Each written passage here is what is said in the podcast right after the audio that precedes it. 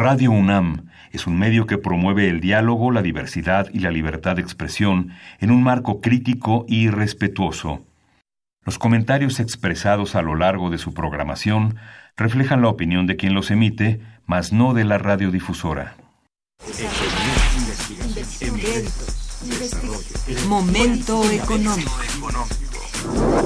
Radio UNAM y el Instituto de Investigaciones Económicas presenta Momento económico. Un espacio para charlar sobre temas económicos que le interesan a usted. Acompáñenos.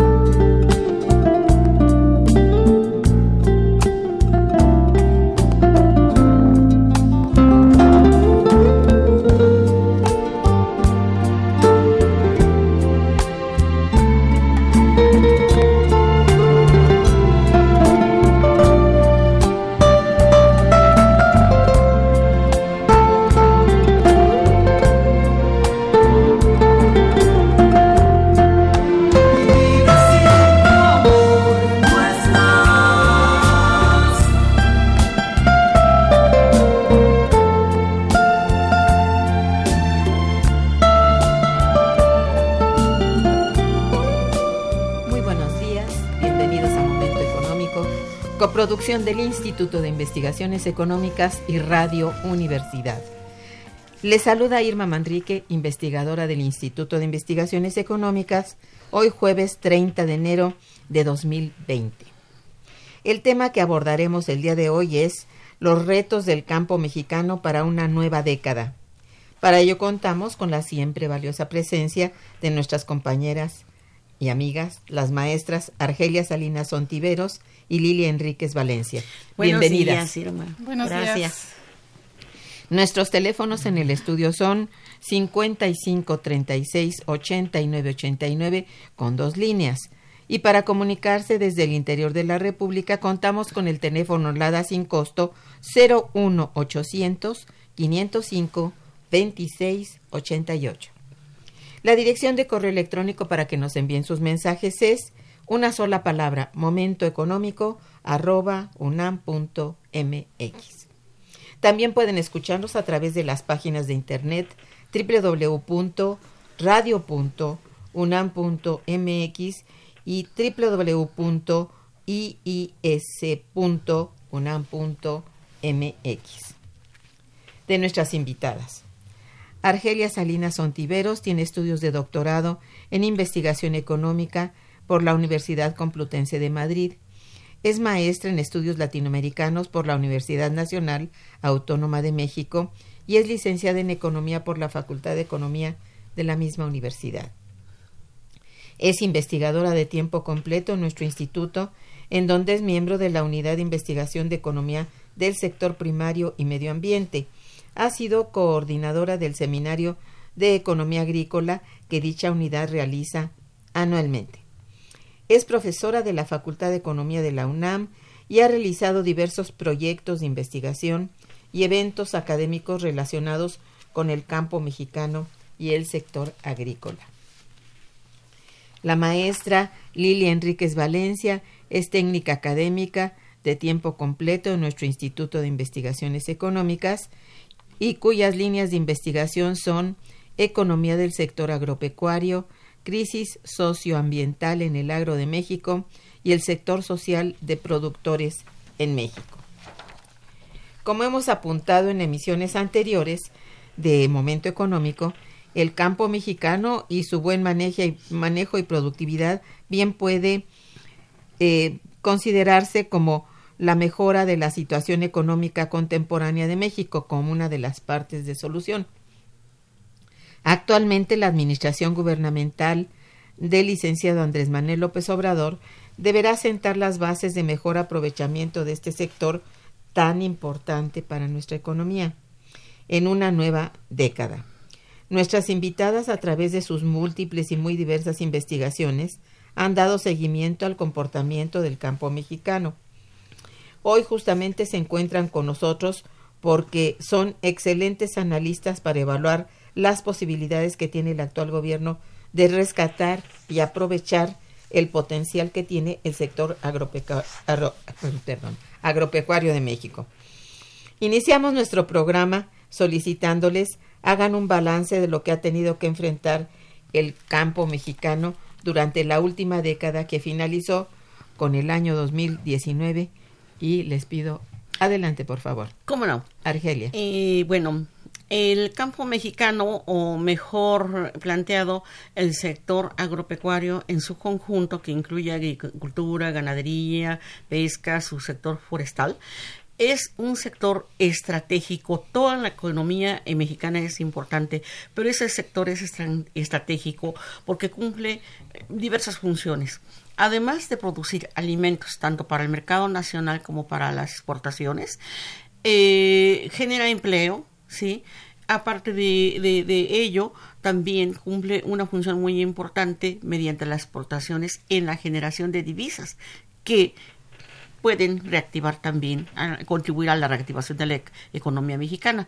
Entonces, eh, en términos ambientales también cumple una función muy importante, puesto que está el subsector forestal, que, bueno, eh, cumple una función importante en el sentido de mitigar todos esos efectos del cambio climático en la medida de captar eh, dióxido de carbono y liberar oxígeno. Entonces, esas funciones son importantísimas y tienen que ver con realmente no solamente con la economía agrícola, sino en general con la existencia de nosotros, ¿no? Aquí en este país. Bueno, es un sector estratégico que desgraciadamente durante los últimos 35 años, donde se estuvieron aplicando políticas neoliberales, ¿sí? entreguistas, realmente a los intereses de las grandes corporaciones eh, transnacionales, eh, se abandonó, se abandonó en el sentido de eh, los recursos del gasto para seguir alimentando a este sector. se, se, descuidó en el terreno también del, de lo natural nuestros suelos se encuentran en más del 80% desertificados, infértiles también. Entonces, bueno, el campo mexicano que hoy tenemos es un campo devastado por todo este largo periodo de política neoliberal que instrumentaron los diferentes gobiernos eh, priorizando, sí, el, la, apertura, la, apertura, la apertura externa, pensando y planteando que con ello se iba, iba a haber un, intercambio igual con los demás países del mundo, principalmente con Estados Unidos y con Canadá. Todos conocemos por las cifras que, que, que son vastas al respecto, que así no ocurrió, que así no ocurrió. No obstante, estamos ahora frente a una coyuntura muy importante que se plantea un crecimiento, pero también un desarrollo eh, con un enfoque social en donde se ha, se ha puesto mucha atención a nuestro sector agropecuario. Por supuesto, restituir todo lo perdido en, durante todos estos años no va a ser fácil y los resultados no los vamos a, poder apreciar tan inmediatamente, ni siquiera en el sexenio, pero sí queremos ver analizar cuáles son las, las principales políticas que ahorita se están aplicando y cuáles son los problemas pues que se están ah, eh, queriendo resolver y cuáles ameritan todavía una atención prioritaria. Sí, Lilia. Eh, es importante eh, enfocarnos en el tema socioambiental, de la degradación socioambiental que ha sufrido el campo mexicano y bueno, en general eh, el país, también como resultado de las políticas neoliberales. Ese es un reto que, que, es, bueno, es un resultado y un reto para resolver de aquí en adelante. Por supuesto, sí. Porque, eh, digamos, eso ha generado tanto eh, inequidad socioeconómica, eh, inequidad eh, ambiental, pero también se requiere reorientar las políticas que han sido inequitativas en términos de polarización de los apoyos al sector, ¿no?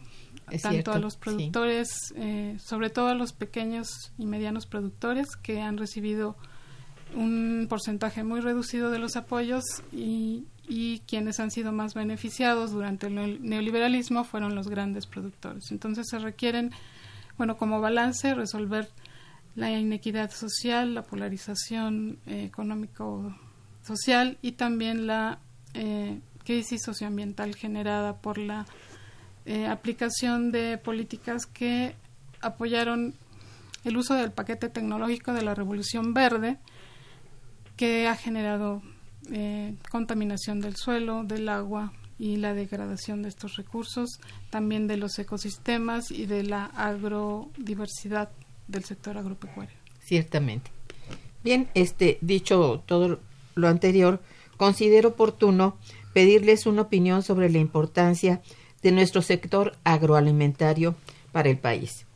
Por favor, Argelia. Sí, como había comentado hace un momento, es muy importante eh, por todas las funciones que, que se mencionaron, pero fundamentalmente por la producción de alimentos que, que, que se orientan a satisfacer una necesidad básica diaria, ¿no? Sí, Para claro. todo mundo.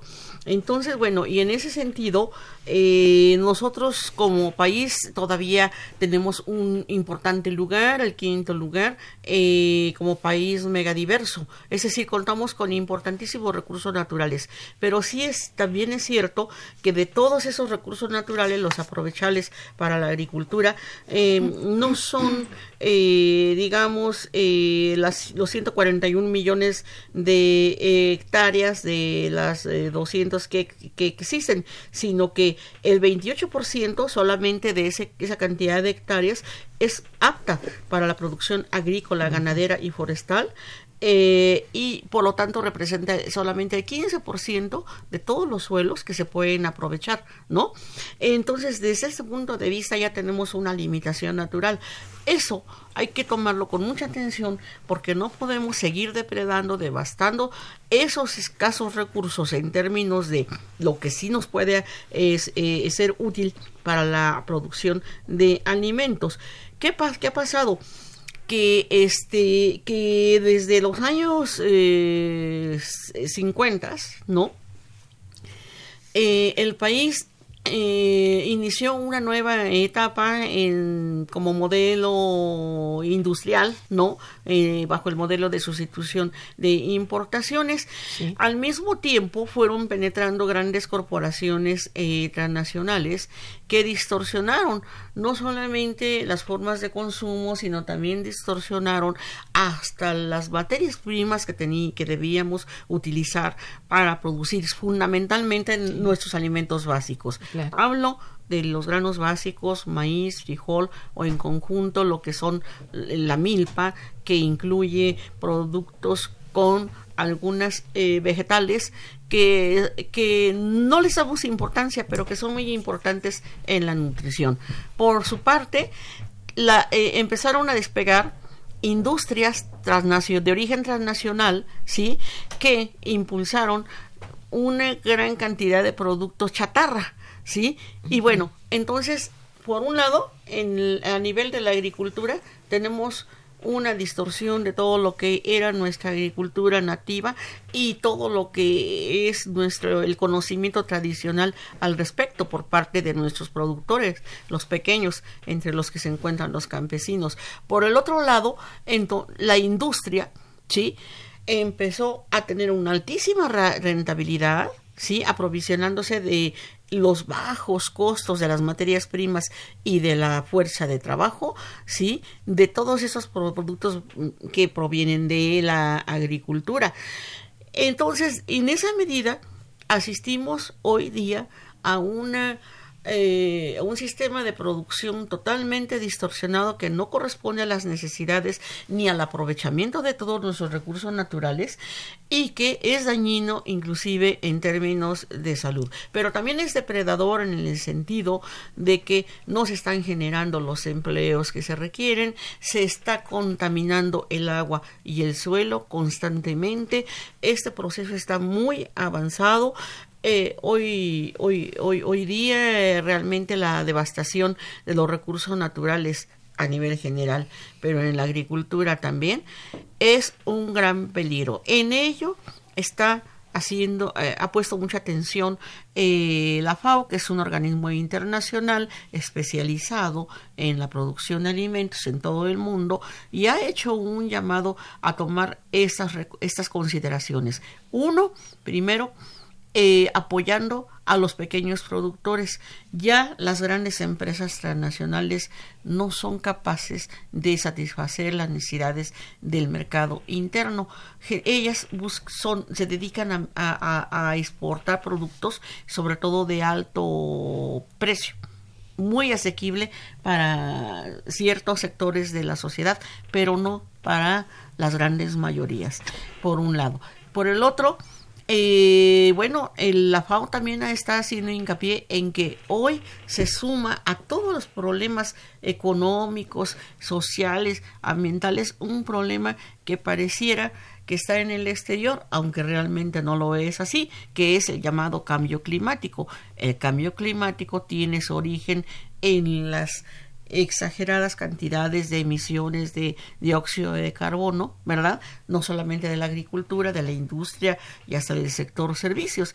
Pero todo ese, ese llamado cambio climático está limitando inclusive cualquier plan nacional, por muy coherente y muy razonable que sea, porque nosotros no sabemos en qué momento vamos a estar a sufrir tormentas, vamos a sufrir sequías, eh, vamos a sufrir eh, fenómenos inclusive como los que se han producido ya en Australia, ¿no? Muy recientemente. Y en México, por este, esto ya ha ocurrido.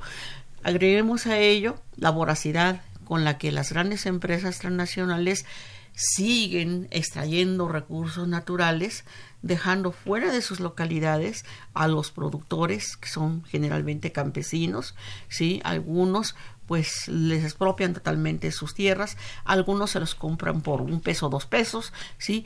Y eso está dando lugar también a alimentar otro problema que en el país, que es la migración.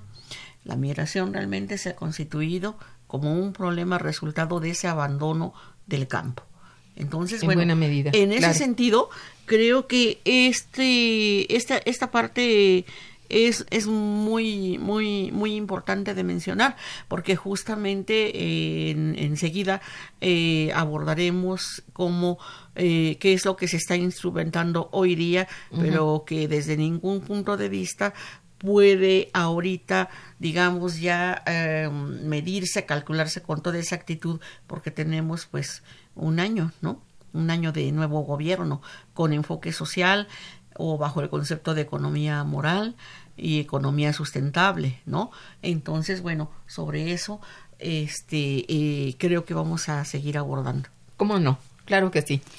Sí, además de su importancia como proveedor de materias primas y alimentos, el sector agropecuario también eh, es importante porque eh, permite o es el sobre el cual se basa la soberanía alimentaria, que es un, una de digamos una de las políticas que se que el neoliberalismo eh, hizo a un lado y eh, siguiendo las eh, el paradigma neoliberal de las ventajas comparativas este se decidió por política adquirir muchos de los alimentos bueno importantes alimentos estratégicos como el maíz, eh, el arroz y otros, eh, se, se, decidió importarlos en lugar de producirlos eh, internamente.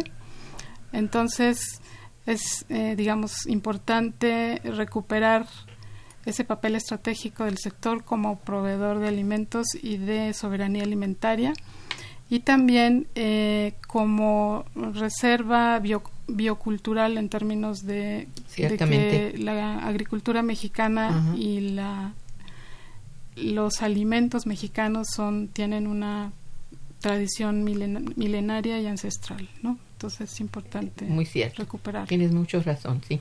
Bien, este han llegado por lo pronto algunas dos preguntas de parte de nuestros radioescuchas. Si me permiten, voy a hacer mención de ellas. Rosario Velázquez, quien las, eh, las felicita y felicita al programa. Muchas gracias, señorita Velázquez.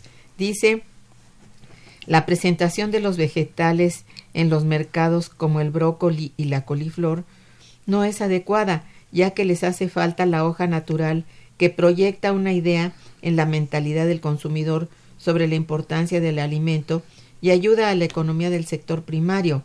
¿Cómo va la economía del maíz? Pregunta ella. Ah, bien.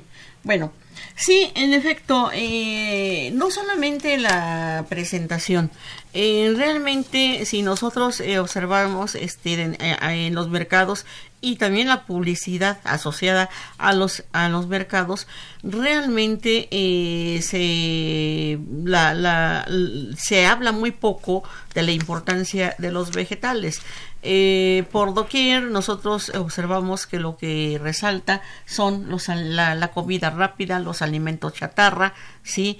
Y cuando, cuando los vegetales son una, una parte de la alimentación fundamental porque nos proporcionan los nutrientes necesarios para que en nuestro organismo funcione normalmente, ¿verdad? Entonces, pero además, eh, de, pero además bueno, hay muy poca, hay muy una, se requiere una política alimentaria que haga más énfasis en, en cómo el, el, el, alimentarse con a base de granos y verduras resulta económico, resulta nutritivo y resulta muy fácil porque no requiere ningún procesamiento eh, sofisticado, ¿no? Entonces, bueno, eso es verdad. un, otro ejemplo es el maíz, ¿no? El de los granos fundamentalmente. Eh, nosotros vemos que con frecuencia se, eh, en, en, todos los lugares de México lo que tenemos a la mano son puestos donde nos venden eh, pues productos chatarra, unas frituras que no tienen ninguna calidad nutritiva, que lejos de eso pues pueden ser hasta un foco de infección, pero esas frituras no, no tienen por qué, no, por qué estar a primera mano. Cuando nosotros tenemos un producto tan noble que es el maíz, que puede producirse en varias presentaciones, inclusive bajo la forma de botana, como por ejemplo los charritos de, de, de, de, maíz junto con amaranto, ¿no? O de maíz solamente, el maíz dorado, salado, dulce. Bueno, hay múltiples presentaciones del maíz. Sin embargo, el maíz siendo nuestro gran grano principal, sí, realmente ha sido está en peligro por toda la, la, la, la, participación que han tenido allí las grandes empresas transnacionales, sobre todo aquellas que producen maíz transgénico, Efectivamente. cuya característica mm. es que es un producto nocivo que no siempre es tan altamente productivo como se le ha mitificado y que causa daños tanto a la salud de las personas, pero también causa daños al medio ambiente, porque requiere de los llamados paquetes tecnológicos con agroquímicos modernos, pero que destruyen suelo, eh, contaminan agua y también dañan la salud humana. Eso está demostrado en varios documentos científicos. Y aunque sean, ya se declaró en el, bajo el, las instituciones de la SADER eh, actualmente que eh, se tendrá cuidado con con que no se produzca maíz transgénico. El hecho es que está muy propagado y realmente ni siquiera sabemos cuántas parcelas están contaminadas por ese tipo de maíz. El ejemplo lo tenemos en el, en el sureste, exactamente en el estado de Yucatán. Eh, la, la, producción de miel ha desaparecido, está disminuyendo, ya casi desapareció. Es alarmante. Hay ahorita grupos muy importantes de productores que están pidiendo que se tomen medidas sobre ello, porque la miel era uno de los principales productos de exportación, miel de abeja, pero la contaminación con transgénicos, ¿sí? Ha hecho que esa producción entre en declive, ¿sí? A punto tal de que este es poco significativa, vaya, ¿no? Y esto daña a muchos productores, pero nos daña a aquellos consumidores que en algún momento combinamos pues, azúcar con miel, porque tiene cualidades también este, nutritivas, ¿no? Bueno, pero en términos ecológicos, esto es un ejemplo de cómo eh, los modelos de agricultura que se han venido instrumentando en México no son los modelos que requerimos, no son los que necesitamos y son los que vienen a expoliar todos nuestros recursos. Exacto.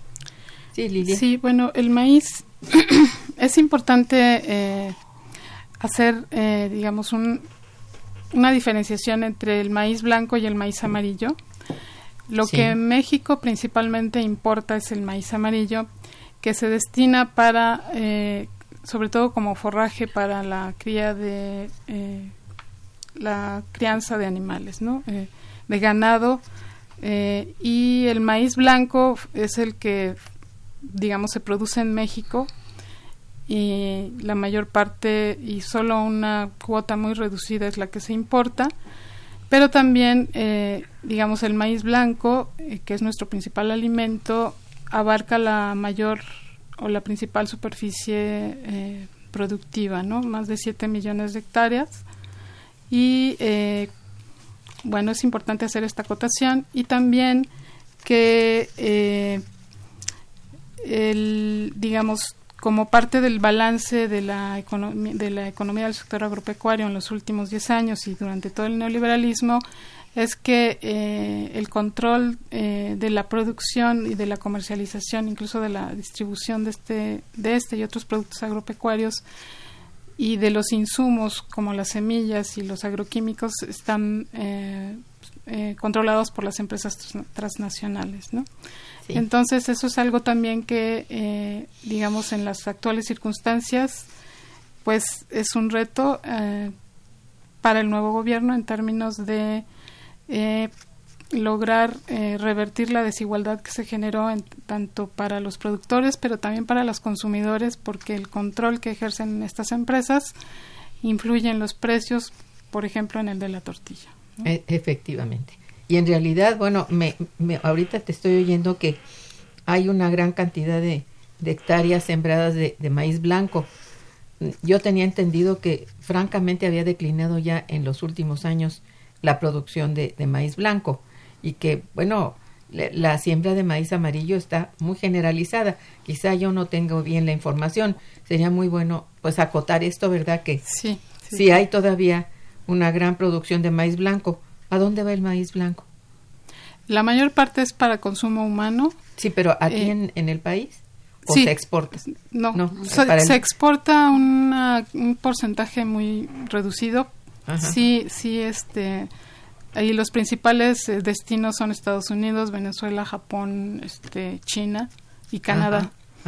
Pero es un porcentaje, digamos, son cientos de miles de toneladas Ah, creo que son aproximadamente 300 mil toneladas, si no mal recuerdo ahorita, pero la mayor parte de la producción es para el consumo nacional y principalmente consumo humano y, me gustaría mucho tener a la mano algunas tortillas de maíz blanco porque hace mucho que no las veo.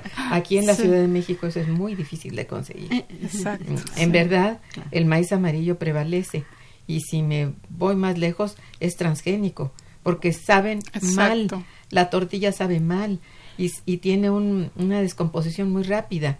Entonces es muy, muy extraña la tortilla actualmente, ¿no? Otro, otro aspecto importante es que eh, como parte de este control que ejercen las empresas, eh, el maíz que se consume en las ciudades es un maíz harinizado, mm. eh, que, que tiene mm. una calidad mucho menor que el maíz nixtamalizado.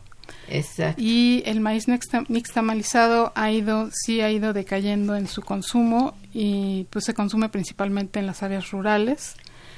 aunque también ahí ya, aunque también ahí ya llegó el maíz harinizado, pero ah. el maíz harinizado que venden las Maseca y Minsa y otras empresas es de una baja calidad nutricional definitivamente en comparación con el maíz nixtamalizado y de, de, mal sabor yo yo eso bueno como a mí me gusta mucho la tortilla he decidido de, veras últimamente ni siquiera comerla porque la que se vende en las tortillerías de mm, bueno de las diferentes alcaldías y, y, y zonas colonias de, de la ciudad pues es horrendo yo pregunto a las personas, no, es muy mala la tortilla. Pues sí, sí, sí, se venden tortillas de un, no sé, nixtamal o harina que viene mezclada hasta con plástico.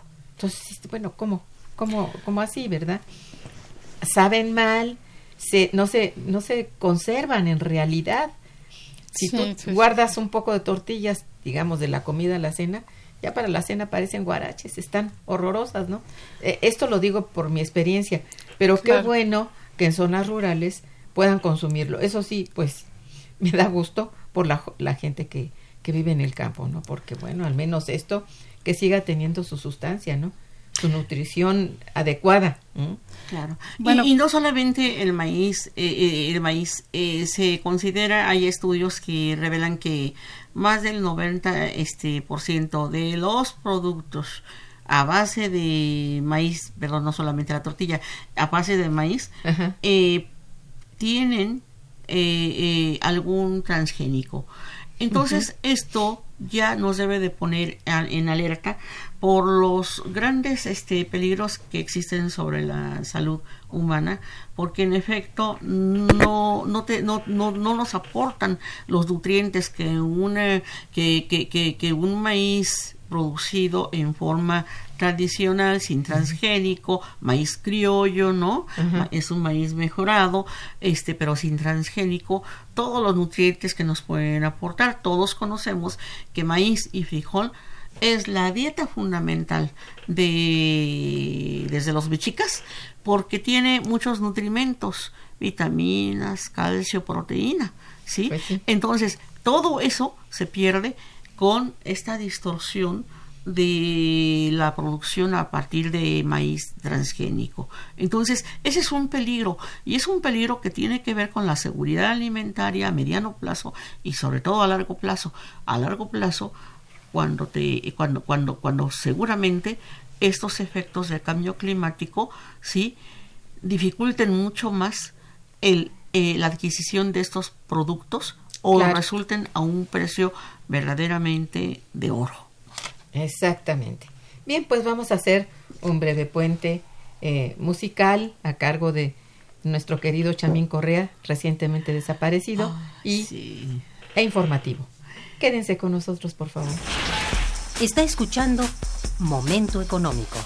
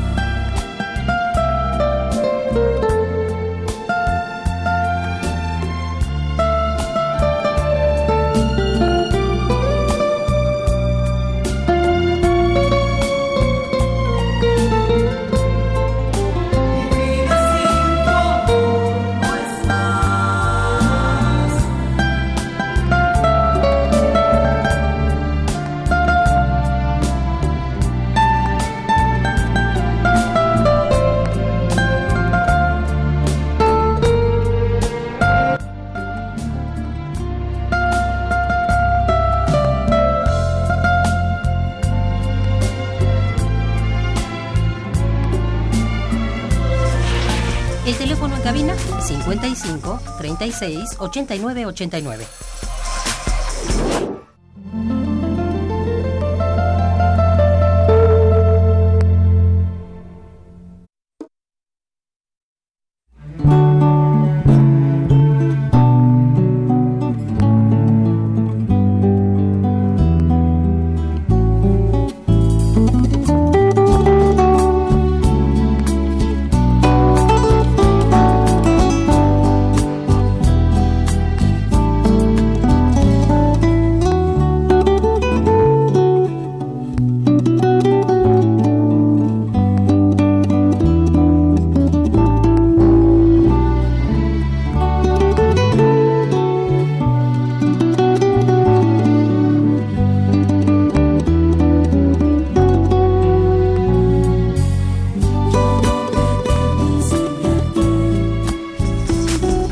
Continuamos en Momento Económico.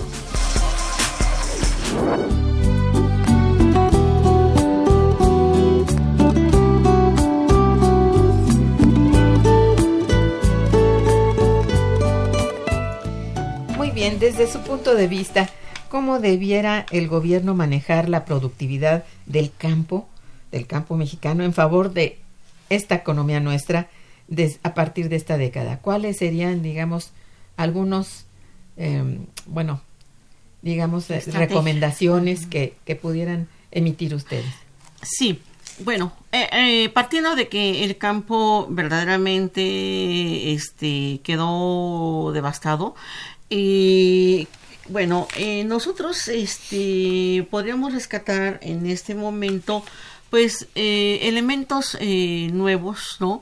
Que hay en la política pública orientada al campo y es la recuperación de los precios de garantía, es decir, que se le, Claro. que se le garanti- que se le- que se les garantiza sí a los productores sí el precio por tonelada un precio justo vamos a decir sí. y eso creo que es muy importante es muy importante porque a partir de allí los propios productores pueden recuperar los costos, ¿no? Y pueden renovar nuevamente sus eh, cultivos, ¿no? Eso es muy importante. Y tenemos un año, ¿sí? Que se está haciendo. Y bueno, esto va a, ser- va a tener que, eh, este, en cifras y en bienestar social, tener muy buenos resultados. Eso es muy importante, es algo que la academia habíamos estado insistiendo, insistiendo. Bueno, yo tenía eh, de, estar insistiendo treinta y tantos años también, ¿no? Entonces, bueno, pero el otro programa de capacitación para jóvenes del, del campo, por ejemplo, ¿no? Que eso es muy importante porque a los jóvenes del campo se les está permitiendo que no salgan de allí, de sus parcelas, de su ámbito, eh, ¿sí? Para tener todas las capacidades productivas y al mismo tiempo estar recibiendo un ingreso, llueva, truene o granice. Entonces eso es muy importante porque eh, de esa manera estamos eh, enfocándonos al, a garantizar la producción que requiere el mercado interno, también se está frenando las posibilidades de mayor migración, ¿sí? Y se está mitigando, por lo tanto, esa pobreza y pobreza extrema que caracteriza al campo mexicano, en donde, pues, el 80% de los productores están en ese, en ese rango, ¿sí?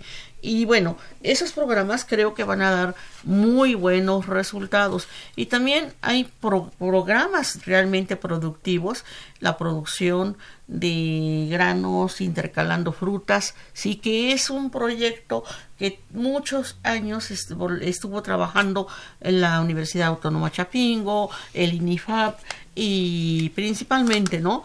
Y que se estuvo insistiendo en que ese es el tipo de modelo productivo que se apega a las características y necesidades del país. Realmente no tenemos por qué importar ningún modelo. Cada país tiene diferentes características naturales y de acuerdo a ello debe de aprovechar sus propios recursos, tan lógico como eso. Claro. Pero claro, este está la economía no es pura y siempre están los intereses políticos y los intereses económicos de grandes corporaciones que quieren obtener altísimas ganancias a costa de lo que sea.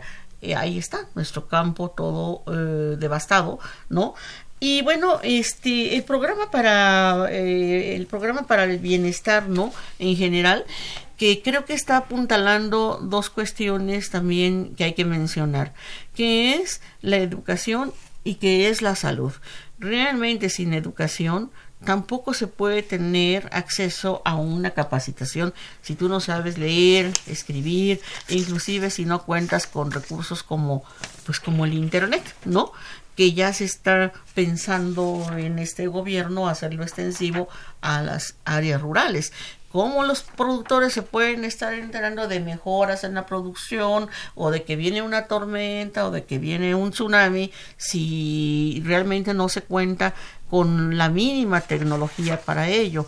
Entonces, realmente en ese renglón creo que este todas esas medidas que se sintetizan en lo que se llama el programa especial concurrente, ¿sí? Este nos dan eh, como resultado el que se esté abordando la problemática del campo desde todas las aristas. Todo lo que tiene que ver con el campo, no es solamente producción, no solamente comercialización y consumo, sí, también está el transporte, también están los servicios, están eh, los, la telefonía, la innovación, está la innovación, la innovación también. Entonces, y en ese sentido también eh, este eh, no he revisado mucho, pero también está orientado hacia allá la investigación y hacia allá debería de orientarse, además de rescatar muchos proyectos que se pueden aplicar para el campo mexicano que ya se instrumentaron, ya hay resultados de investigación que por cierto se, se realizaron en nuestra eh, este, casa de estudios, la UNAM, ¿sí? Con muy buenos resultados. Esos estudios los solicitaron empresas diferentes, nacionales y extranjeras, pero los resultados allí están y son conocimiento este patentado en México y hay que hacer uso de ese conocimiento. Es a lo que yo me refiero cuando digo que hay que revisar todos los archivos, todos los cajones con las múltiples propuestas que tenemos hasta donde yo me acuerdo desde el año 80 en que ya teníamos habíamos pasado por varias crisis agrícolas, ¿no? Y se empezaron a buscar alternativas en términos de uso del suelo, en términos de uso de agua, ¿no? Este hasta reciclaje de agua eh, y esa es una demanda muy sentida por los productores. Recientemente los productores pues están siendo escuchados. Allí en la SADER he tenido oportunidad de, de, de, escuchar muchas de, de, sus problemas, ¿no? Pero también tenemos oportunidad de que pues tenemos académicos de gran relevancia, ¿no? Que están instrumentando también la política agrícola en este momento con mucha responsabilidad social y que esperamos que en el mediano y largo plazo queden eh, se vayan abordando todos esos problemas eh, y en eso pues creo que la academia los eh, profesores los investigadores por supuesto que estamos obligados a contribuir con nuestro granito de arena, así sea con nuestros pequeños artículos o grandes libros. Exacto. Lilia. Sí, eh, también se requiere eh, resolver las desigualdades heredadas, como ya lo mencionamos, en términos de la polarización entre los productores. Es decir, los productores, los grandes productores ya tienen un nivel de productividad este, que bueno han alcanzado y, proveen al mercado nacional pero también a la exportación. Y los pequeños productores pequeños y medianos productores sin haber contado con los apoyos que, con los que contaron los grandes productores aún así proveen el 40% de la producción nacional. Entonces si el nuevo gobierno eh, como incluso ya lo plantea en el Plan Nacional de Desarrollo, Eh, va a favorecer este sector en términos de apoyos a los precios de garantía, a la producción, al, eh, en términos del crédito y, e incluso eh, también asistencia técnica, capacitación. capacitación. Entonces, eh, yo creo que se puede eh, lograr mucho en términos de subir la productividad o incrementar la productividad de este grupo de o sector de productores y también hacer nuevamente el, la observación de la necesidad de que el problema socioambiental o medioambiental se requiere estar cuidando porque eh, por la degradación que ya existe en los suelos, que según los estudios de investigadores eh, sobre el tema va de entre el 45 al 76%. Oh, es muchísimo. Eh, y entonces se requiere, por un lado, recurrir a prácticas agroecológicas, eh, ir poco a poco regulando el uso del, paquete tecnológico de la Revolución Verde, es decir, irlo reduciendo y más bien transitar a la producción agroecológica. Muy bien, eso me parece bien. Y bueno, responden mucho una pregunta que hace Lucrecia Espinosa, quien las felicita y felicita al programa. Gracias. Gracias. Dice, ¿qué opinión tienen de la actual política para el campo mexicano? Bueno, creo que ha quedado este, de alguna manera mm, bastante tratado, ¿no? También eh, aquí Rosario Velázquez, quien las felicita, dice, en los pueblos también están asando, osando, no sé qué, maseca, ah, usando maseca para hacer tortillas y son muy pocas las comunidades en donde hay mujeres que muelen su nistamal y elaboran tortillas. Bueno, sin embargo, pues las hay como dices tú, ¿verdad? Bien, eh, Andrea Hernández también las felicita y felicita al programa. Muchas gracias. Dice, ¿qué política pública puede favorecer al productor del campo? Así, este, directamente, ¿habría alguna respuesta a esto? Sí, la política pública que, produce, que puede favorecer al productor del campo, pero hablo del, hablo del productor eh, que representa a la mayoría, que en México son 70% de los productores que son de temporal, pequeños productores, entre los que se encuentran los campesinos, es una política que atienda toda a todo lo que es la cadena agroalimentaria, que va desde la investigación, eh, en, en, semillas para, para producir alimentos, ¿sí? la misma producción, inversión suficiente, ¿sí? Dedicada al campo, la, apoyo también a la comercialización, ¿sí? Y por supuesto que hay industrialización, pero la industria no está en manos de, de los productores. Lo ideal sería que también se crearan este, cooperativas agroindustriales que creo que serían, mm, son muy necesarias y serían factibles en México porque de esa manera los productos provenientes del campo tendrían mayor valor agregado y serían aprovechados y reinvertidos en el mismo campo, ¿sí? No proporcionar la materia prima a la agroindustria que luego tiene sus ganancias y las manda a las casas matrices de las cuales eh, proviene, ¿verdad? Y luego en el consumo también creo que necesitamos eh, fortalecer una educación nutricional en México para combatir, ¿sí? con nuestra propia decisión, el excesivo eh, consumo de alimentos nocivos, alimentos chatarra. Y todo eso se tiene que reglamentar a nivel nacional, como ya se está haciendo en algunas escuelas, pero todavía no es suficiente, porque los consumos de esos productos se traducen en alto grado de personas con malnutrición, con obesidad y con todas las enfermedades que derivan de allí.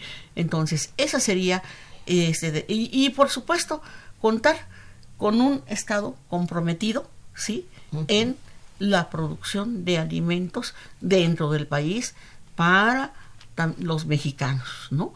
Para todos los mexicanos, accesibles en precio y de buena calidad.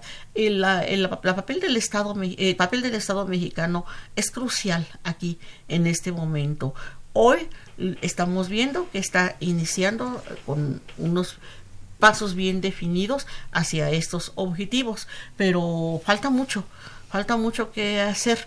Eh, desde el año pasado, por lo menos, yo he tenido oportunidad de ver los plantones de productores pidiendo que se les proporcionen fertilizantes de otra manera con que producen, por ejemplo. ¿No? Y tienen razón, los suelos están completamente agotados. infértiles, agotados, ya están agotados.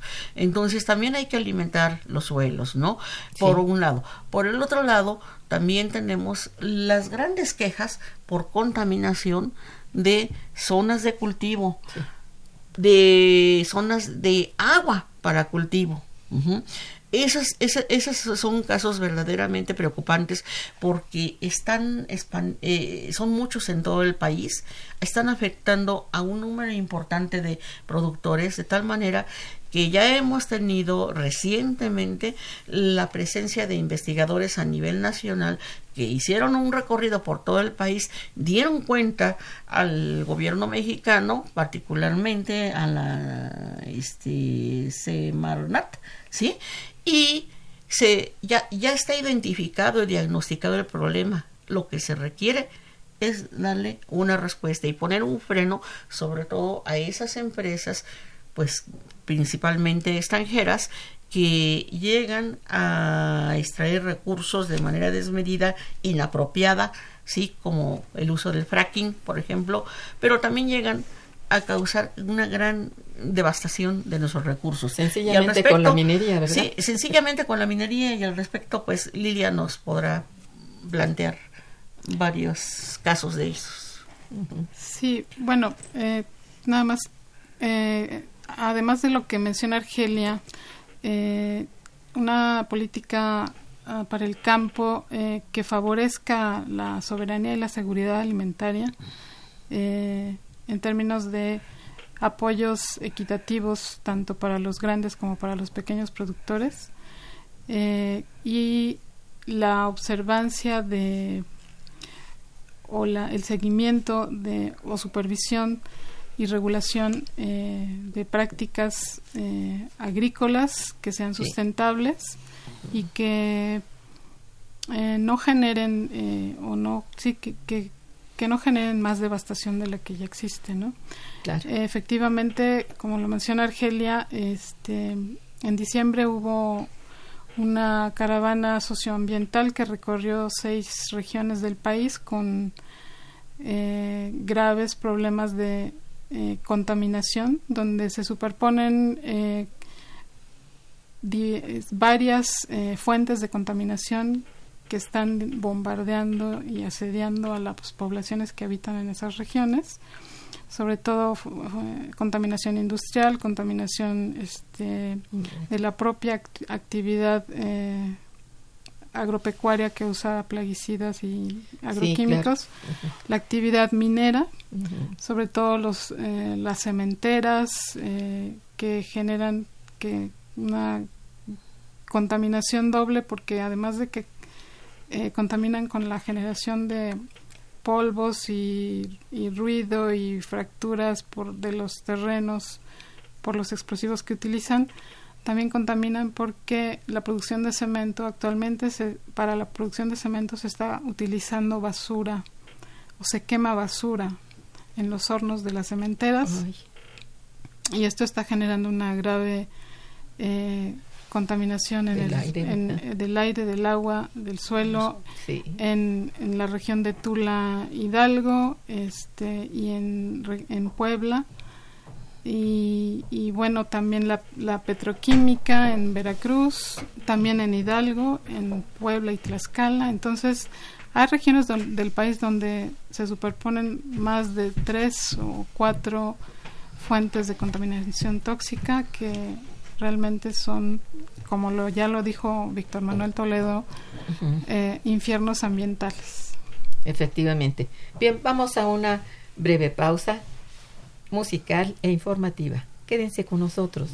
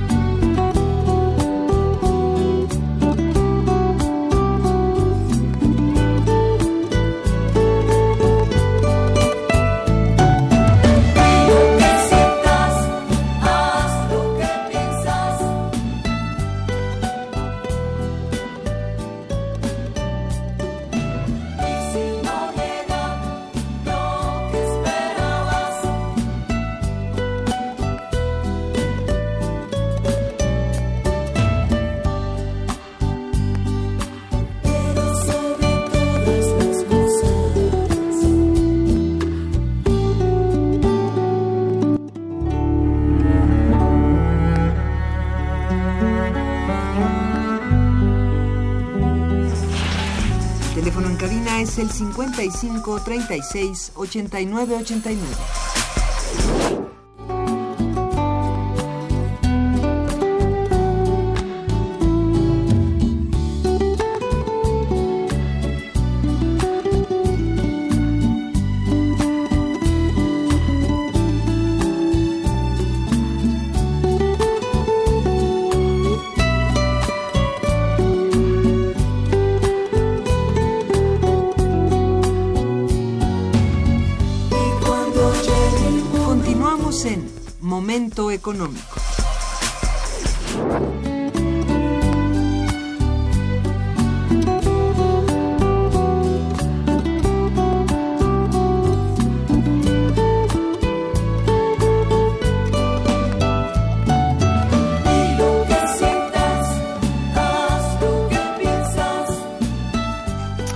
Bien, eh, antes de seguir preguntando, hay eh, una petición de Fernando Ramírez acerca de que después de felicitarlas y felicitar al programa, gracias, dice, ¿pueden dar un correo electrónico las invitadas?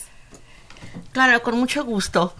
Eh, argelia arroba unam punto mx. Gracias. Yo soy Argelia. Salinas. Sí. Y Lilia, Lilia Enríquez es lilia b de vino arroba unam punto mx. Muchas gracias, niñas. Pues entonces quiero mm, preguntarles algo. ¿Cómo observan los recursos asignados al campo por parte del gobierno federal a través del PEF, es decir, del presupuesto de egresos de la Federación 2020? Qué bueno que lo mencionas este así, como el programa especial concurrente, Sí. porque es, en ese programa precisamente se incluyen varios rubros que tienen que ver con el sector agropecuario, como te decía, este recursos para educación, recursos eh, para, mm, para infraestructura, recursos eh, como transportes, por ejemplo, sí, no solamente la mera actividad económica, sino todas aquellas actividades que intervienen en, en la producción de alimentos. Hubo un incremento y aunque el incremento fue, eh, se dice, bueno, eh, las cifras es que eh, para el, el- el presupuesto para el sector agropecuario eh, fue un poquito menor a lo que a, a lo que se destinó en 2019 pero si lo vemos desde el punto de vista de- del PEP, este, vemos que las vertientes del PEP son muy importantes. Tiene, bueno, pues sí, propiamente la vertiente financiera, eh, la vertiente de, de competitividad, la de medio ambiente, la educativa, tiene también pues la parte social, eh, tiene la infraestructura, salud y hasta la administrativa. Y en ese sentido, el programa especial concurrente eh, es importante, aunque sufrió, no, no es lo que se esperaba. Y hubo mucha polémica al respecto, pero estamos en una etapa de desaceleración de la economía mexicana. Sí. Bien, pues este desafortunadamente lamento mucho, se nos terminó el tiempo.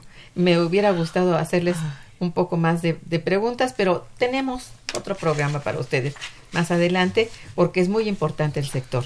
Muchas gracias por sus conocimientos, Argelia y Lilia. Les agradezco mucho su asistencia. Agradezco mucho a los radioescuchas su atención y participación. Estuvo en los controles técnicos Socorro Montes, en la colaboración en la producción Araceli Martínez, en la producción y realización nuestro Santiago Hernández, ¿verdad? En la coordinación y conducción una servidora Irma Manrique, quien les desea muy buen día y mucho mejor fin de semana. Gracias.